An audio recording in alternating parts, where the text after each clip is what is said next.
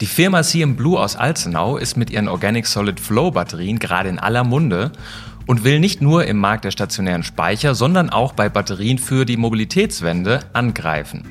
Wenn man hier in unseren Instituten allerdings nachfragt, dann ist diese Technologie relativ unbekannt und daher fragen wir heute nach, wie die Batterien eigentlich funktionieren und ob sie das halten, was in den Medien darüber versprochen wird. Geladen, der Batterie-Podcast mit Daniel Messling und Patrick Rosen.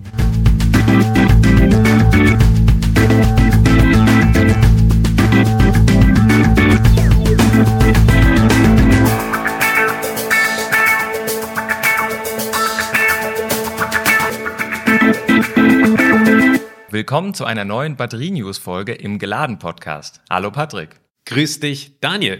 Liebe Hörerinnen und Hörer, Interessieren Sie sich für Batterien oder E-Autos? Dann drücken Sie gerne auf Abonnieren, genauso wie Matthias Ziegler das getan hat. Vielen Dank für Ihre E-Mail, Herr Ziegler. Sie haben uns nach CM Blue gefragt und heute widmen wir uns diesem Thema.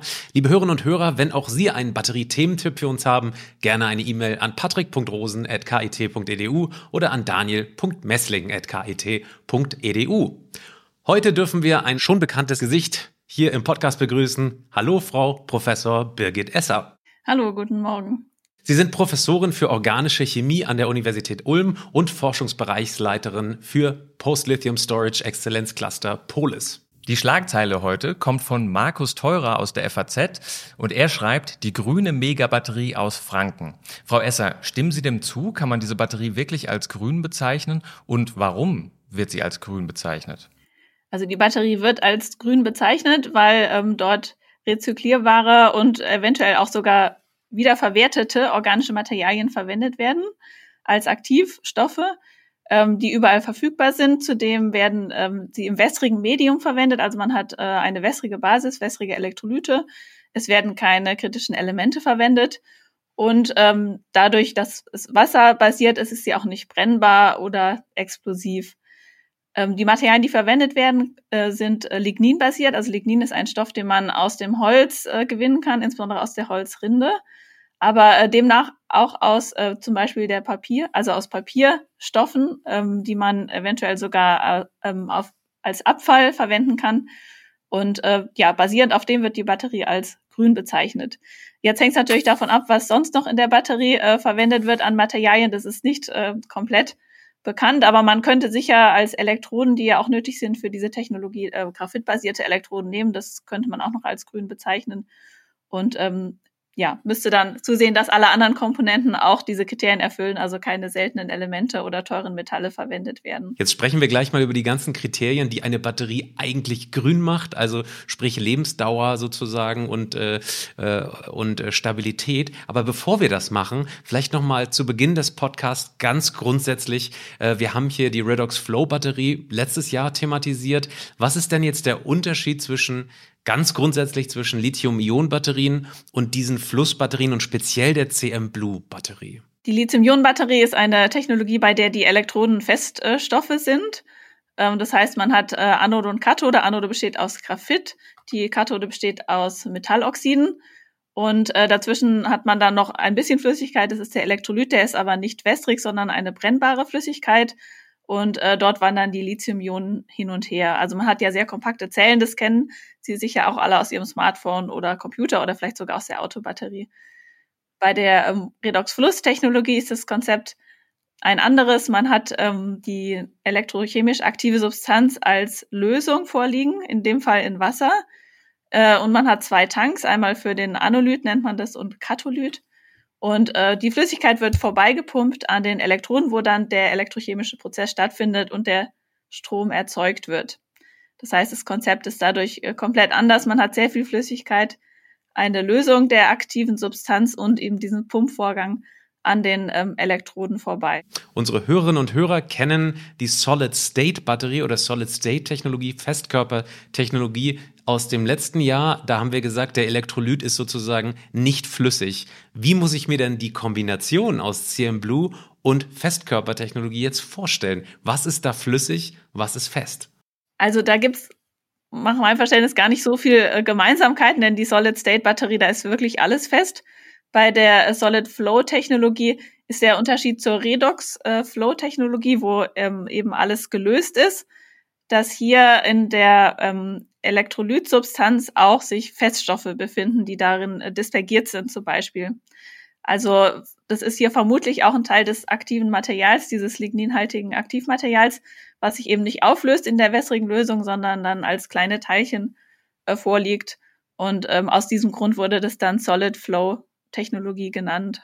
Jetzt ist es so, die, Sie haben es gerade schon gesagt, da werden organische ähm, äh, Stoffe genutzt ähm, auf, auf Grundlage von Lignin äh, anstatt Vanadium wie bei den Redox Flow Batterien. Welche Vorteile bringt das denn mit sich, dass man jetzt hier diese organischen Materialien benutzt? Also ein großer Vorteil ist natürlich die Verfügbarkeit, ähm, wenn Sie denken, ja, nachwachsende Rohstoffe, Holz. Ähm, und vor allem, wenn man das äh, langfristig sogar aus Abfallprodukten aus der Papierindustrie gewinnen könnte, die Aktivstoffe, äh, das wäre ja ideales äh, Recycling, also Energie aus äh, im Endeffekt Energiespeicher aus Abfallmaterialien. Äh, das sehe ich als einen Vorteil für die Nachhaltigkeit. Dazu kommt, dass auch wässrige Elektrolyte verwendet werden, die jetzt unbedenklich sind, wenn jetzt ein Unfall passiert zum Beispiel oder das ausläuft und nicht toxisch sind. Ähm, ein anderer Vorteil ist sicher der Preis. Also Vanadium ist auf dem Markt begrenzt verfügbar und ist äh, also auch großen Preisschwankungen unterlegen, die Rohstoffe dafür. Und äh, das wäre sicher ähm, bei diesem Stoff nicht so. Ähm, da kann man wahrscheinlich besser kalkulieren. Holz gibt es überall und ähm, auch Papierabfall gibt es ja überall auf der Welt gleich verteilt. Können Sie vielleicht äh, unseren Hörerinnen und Hörern noch mal ganz kurz nahebringen, was sind denn sonst noch für Stoffe in so einer Redox Flow Batterie beziehungsweise in dem Fall Solid Flow Batterie überhaupt verbaut? Vanadium ist jetzt ein Teil davon, beziehungsweise Lignin. Ähm, was sind denn sonst noch so Stoffe, die da drin vorkommen? Unser Publikum kennt normalerweise die Lithium-Ionen-Batterie. Vielleicht können Sie das noch mal ganz kurz übertragen. Welche Stoffe sind da verbaut? Bei den Redoxflussbatterien haben wir die aktiven Elektronenmaterialien gelöst in einer Flüssigkeit. Das ist dann äh, in dem Fall eine wässrige Flüssigkeit, möglicherweise sauer. Das ist jetzt nicht bekannt. Ähm, und ähm, die wird vorbeigepumpt an den Elektroden. Die Elektroden sind äh, können vermutlich sehr günstig gestaltet werden. Das könnte jetzt äh, kohlenstoffbasiert sein, auch Graphit oder so. Und äh, an der Elektrode findet dann der Austausch von den äh, Elektroden quasi statt. Und im Gegensatz zur ähm, Lithium-Ionen-Batterie, dort ist ja alles fest. Also dort hat man ähm, nur den flüssigen Elektrolyten, aber die Aktivmaterialien sind äh, Feststoffe und feste Phasen. Das sind dann Metalloxide beziehungsweise äh, Graphit auf der Anodenseite. Und ähm, dort bewegen sich also die aktiven Teile nicht, da braucht man nichts zu pumpen, sondern die sind stationär. Und ähm, es werden die Ionen ausgetauscht zwischen den Elektronen, die bewegen sich aber aufgrund der Potentialdifferenz und nicht, weil man jetzt eine ähm, mit einer Pumpe einen Kreislauf anlegt. Durch die Trennung von diesen Tanks und Stacks äh, können Leistung und Kapazität unabhängig voneinander skaliert werden. Was bedeutet das denn so im Vergleich zur Lithium-Ionen-Batterie und dort Kapazität und Leistung, wenn man das mal so in Relation setzt? Also das heißt, dass es ein sehr modulares ähm, System ist. Wenn man sehr viel Kapazität braucht, kann man einen größeren Tank verwenden. Äh, man kann auch, man ver, ähm, hat nicht das Problem mit der Ladezeit. Man muss nicht warten, bis die eine Batterie, die man hat, aufgeladen ist, sondern man, man tauscht einfach den Tank aus. Ähm, und man kann auch die äh, für die Leistung skalieren. Zum Beispiel, wenn man die Größe der Elektroden verändert, dann kann man auch eine größere Leistung generieren. Also so, dass schneller äh, sozusagen die ähm, Elektrolytflüssigkeit vorbeigepumpt wird und schneller Strom erzeugt wird. Also wenn ich es richtig verstanden habe, verwendet CM Blue auch Tanks jetzt für diese Batterie. Äh, Sie sagen, die kann man austauschen. Also wie groß sind denn diese Tanks? Ich denke, das ist völlig ähm, frei, was die Technologie ermöglicht. Also im Forschungsstadion sind die bestimmt klein, äh, Litermaßstab. Aber äh, wenn die jetzt ähm, verwendet werden sollen für stationäre Speicher zum Beispiel, dann haben die bestimmt also Containergröße können die erreichen. Also solange man das ähm, die Flüssigkeit dort eben sicher unterbringen kann.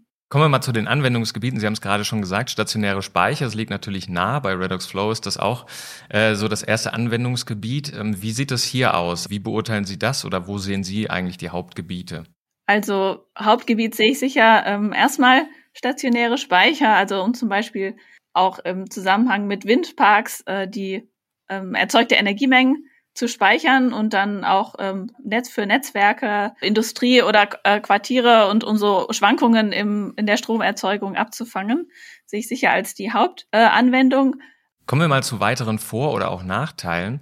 Ähm, wie ist das denn, wie unterscheidet sich denn der Lebenszyklus von solchen Batterien jetzt beispielsweise zu den Lithium-Ionen-Batterien, die wir alle kennen? Prinzipiell, wenn die ähm, Technologie gut ausgereift ist, gäbe es da nicht notwendigerweise irgendwelche Ermüdungserscheinungen. Also eigentlich könnte man die sehr lange verwenden und es ist ja auch eine sehr modulare Technologie, so dass man auch ähm, zum Beispiel nur die Elektroden austauschen könnte oder ähm, eben diese Tanks und die einzelnen Komponenten, während bei der Lithium-Ionen-Batterie ist es ja wirklich so ein ganzes äh, kompaktes Paket, da muss man äh, die ganze Batterie austauschen. Also das ist sicher ein Vorteil, auch preislich. Von der Lebensdauer ist jetzt, ja, vielleicht so Lithium-Ionen-Batterie kennt man, glaube ich, drei, 3000 Zyklen würde man sagen, ist die Lebensdauer. Und ähm, das wäre natürlich besser, wenn man dann dagegen unendlich sozusagen hat oder eine deutlich größere Lebensdauer erreicht.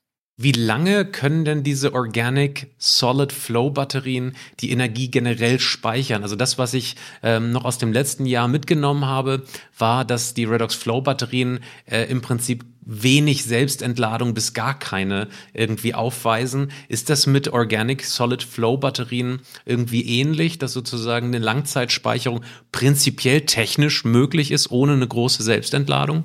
Ja, denn das Prinzip ist das gleiche. Also man kann ja den Tank dann trennen von der ähm, Batterie, also von den Elektroden zum Beispiel. Und nur an den Elektroden würde jetzt die Selbstentladung stattfinden.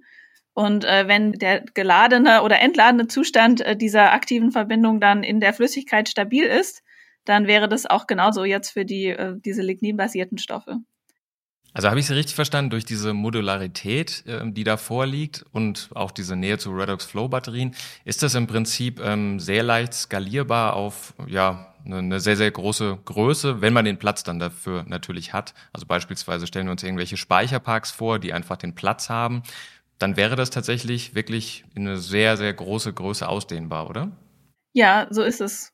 Genau, so ist es vorgesehen, denke ich ja, dass man das ähm, beliebig skalieren kann. Und das ist ja auch geplant für die Zukunft, also dass die ähm, für ähm, sehr große Energiemengen vorgesehen sind. Damit meinen Sie jetzt aber erstmal sozusagen die flächen- oder volumenmäßige Skalierung, nicht unbedingt die wirtschaftliche Skalierung, wenn man mehrere Batterien oder tausende Batterien herstellt, dass man sozusagen die, die, den, den Preis drückt, oder? Also ja, ich meinte jetzt die volumenmäßige Skalierung, aber ähm, sicher, wenn man eine Technologie skaliert, dann äh, optimiert man ja auch die Produktionskosten. Also dann würde ähm, auch hier sicher der Preis langfristig heruntergehen solange die äh, Rohstoffe verfügbar sind. Und das ist ja jetzt anzunehmen bei eben Lignin, holzbasierten Stoff.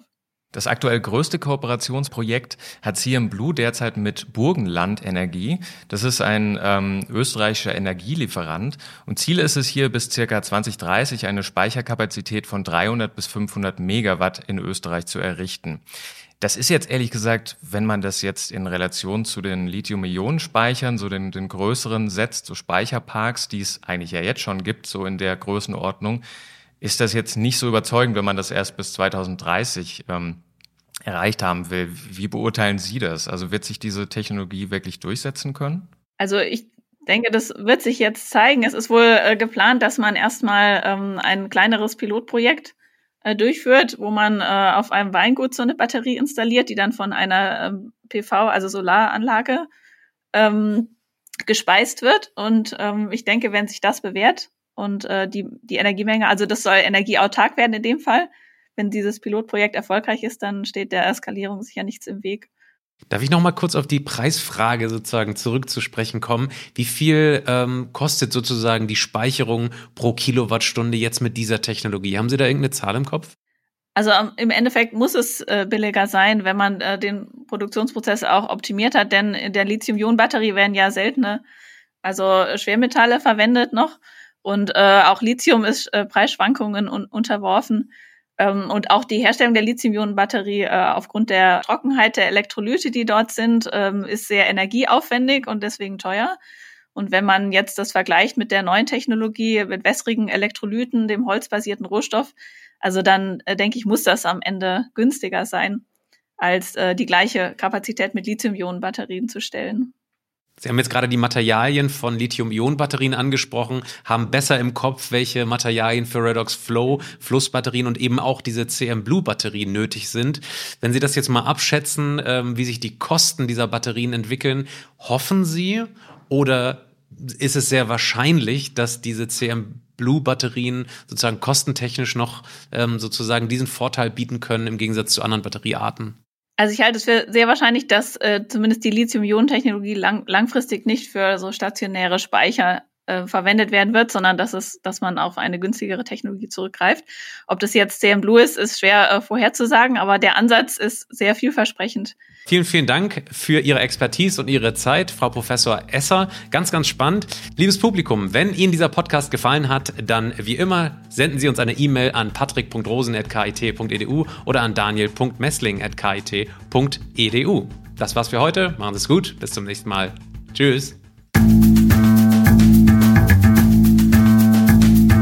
Geladen, der Batterie-Podcast mit Daniel Messling und Patrick Rosen.